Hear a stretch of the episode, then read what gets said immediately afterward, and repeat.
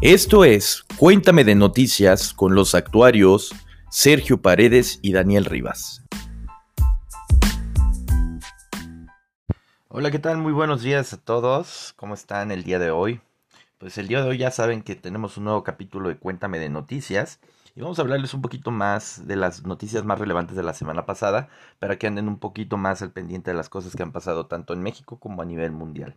A nivel nacional, la primera noticia que tenemos es las centrales eléctricas de México están quemando a su mayor nivel en tres años un combustible tan sucio que la industria naviera noval, perdón, que la industria naviera global prohibió su uso el año pasado. Debido a que la industria mundial de transporte marítimo está rehuyendo al combustible sulfuroso para reducir las emisiones, los tanques de almacenamiento en México están desbordados del combustible. La solución para México es utilizar más de él para la generación de electricidad, reemplazando el gas natural más barato que a menudo se importa de Estados Unidos.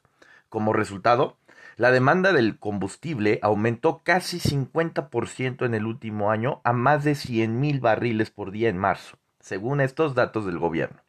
Es un hecho que la medida aumentará las emisiones de México. Eh, el cambio de una planta eléctrica que utiliza gas natural para activar una turbina a usar fue el óleo genera 16% más de dióxido de carbono, según los cálculos de Bloomberg NEF. El cambio también se produce solo tres meses después de que la, de la congelación que pues, no sé si se acuerdan que azotó en Texas en febrero, que dejó a millones de personas en México sin electricidad, cuando Estados Unidos interrumpió el envío de gas natural a través de la frontera. El presidente de México, Andrés Manuel López Obrador, utilizó la crisis para aumentar su llamado a aumentar la independencia energética. La petrolera estatal Petróleos Mexicanos Pemex produce cantidades copiosas de fuelóleo como subproducto de la producción de gasolina y diésel. Mientras más gasolina producen las refinerías del país, a más fuelóleo le tienen que encontrar un destino. Entonces esa es la, la primera noticia que tenemos pues ya sabíamos que no le estamos apostando a las energías limpias, sino pues nos vamos a las energías y a las energías más contaminantes.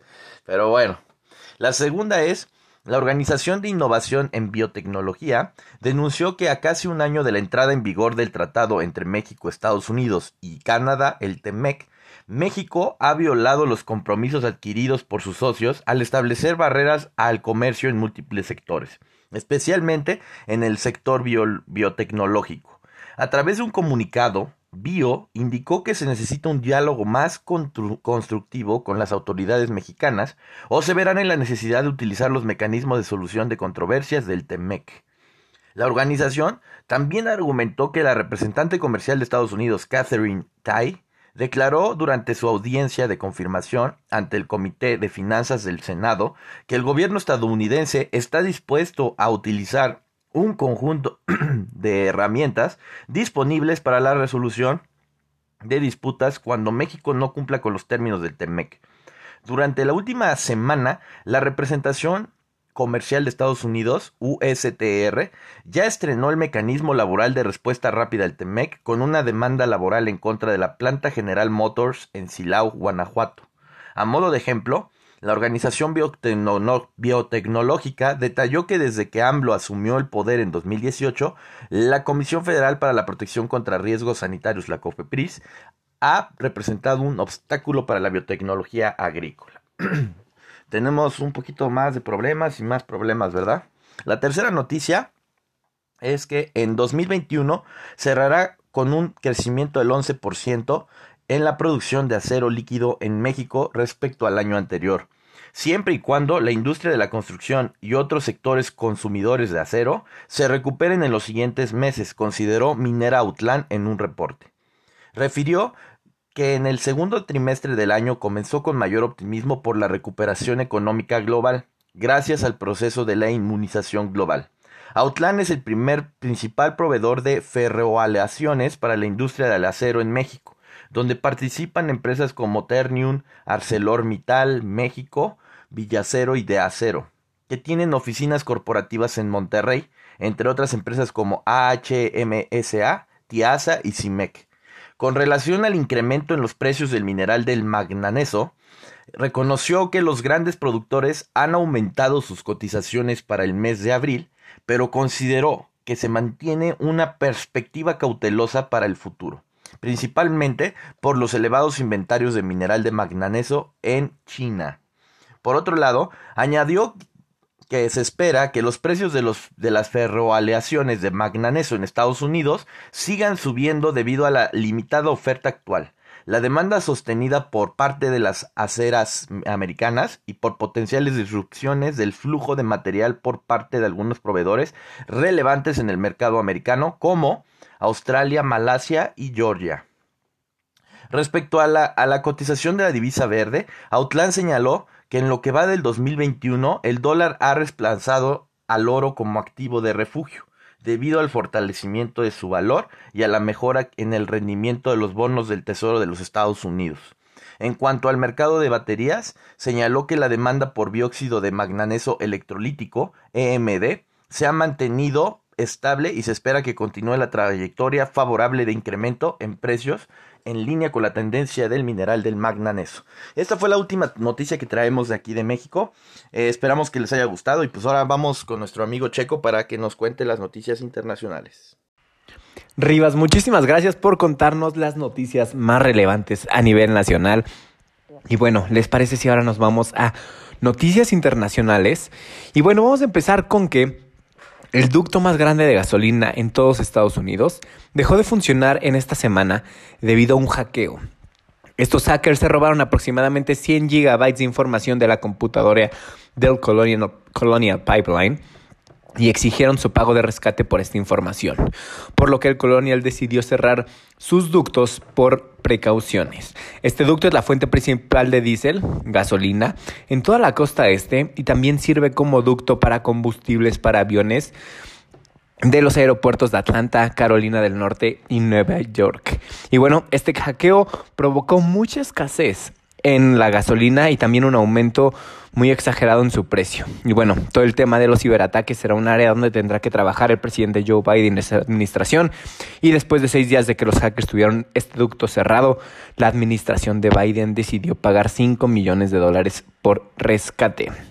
Y bueno, vámonos a otro tema y vamos a hablar de la inflación, porque en Estados Unidos registran la tasa más alta de inflación de la historia en los últimos 13 años. El índice de precios al consumidor registró un aumento del 4.2%, una tasa muy alta ya que los economistas esperaban un aumento del 2.6%. Esto se debe principalmente a que hay mucha demanda en todos los productos, tanto gasolina como comida, pañales, hasta semiconductores. Igual aumentó el aumento en el gasto de muchos estadounidenses, ya que pueden empezar a salir después de, de, la cuarentena. Y bueno, sin embargo, Jerome Powell, el presidente de la Reserva Federal de Estados Unidos, cree que estos aumentos solo serán temporales y que los precios están aumentando por esta reactivación económica, pero que van a ir bajando poco a poco.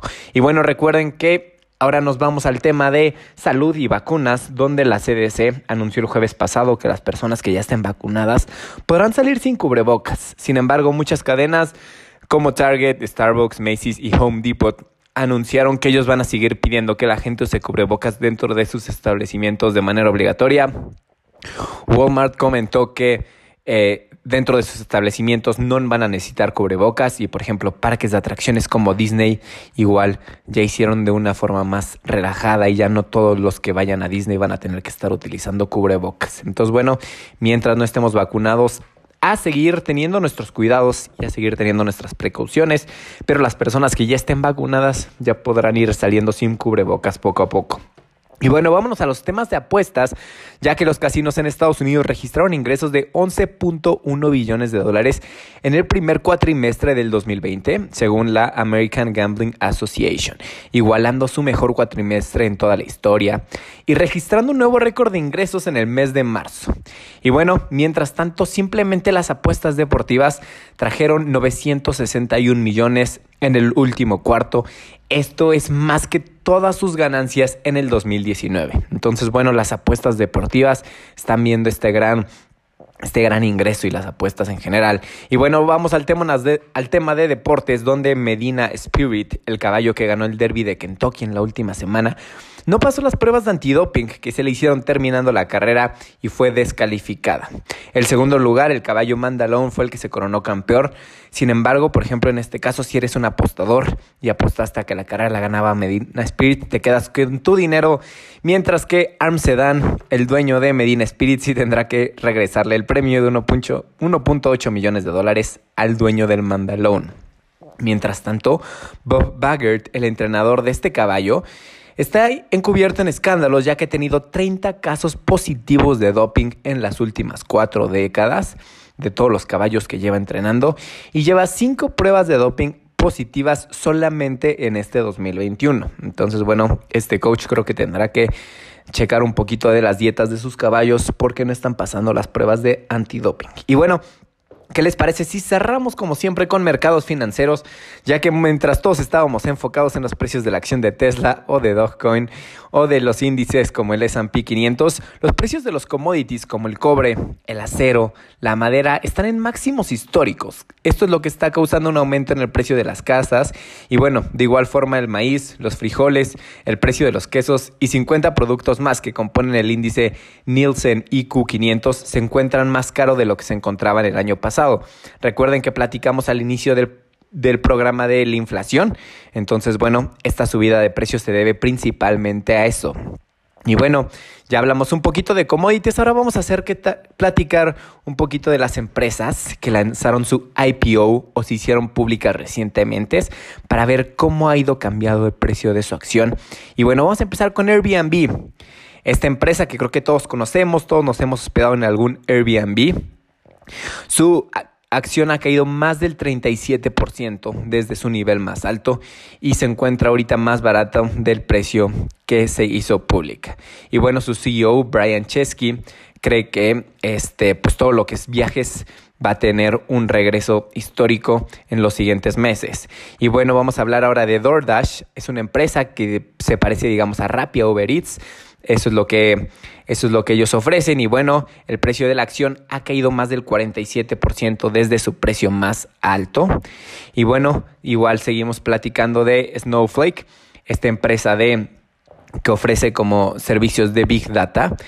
Eh, ha caído más del 51% desde su precio más alto y empresas como Bumble, que es una aplicación donde puedes encontrar este, citas y pareja, bueno, eh, su, su, precio está cotizando al día de ayer en solo 43 dólares, lo que es un nivel más bajo de cuando se hizo pública. Entonces, bueno, estos son una de las acciones que hicieron sus IPOs recientemente y como hemos visto en todas, su precio va en bajada. Y bueno, ¿cómo cerraron los índices de esta semana? El índice SP 500 terminó la semana cotizando en los 4.173 puntos, después de perder casi el 5% en tan solo tres días. Se recuperaron a final de la semana, pero empezaron la semana perdiendo mucho valor. De ahí el Nasdaq cerró la semana cotizando en los 326.39 puntos y el Dow Jones en los 34.382. También el día de hoy, Bitcoin está cotizando en los 48.447 dólares. Y bueno, espero les hayan gustado las noticias de esta semana. Recuerden siempre, estamos ahí lanzando cada episodio, eh, un episodio cada semana en Spotify y, no, y recuerden seguirnos en nuestras redes sociales arroba cuéntame finanzas.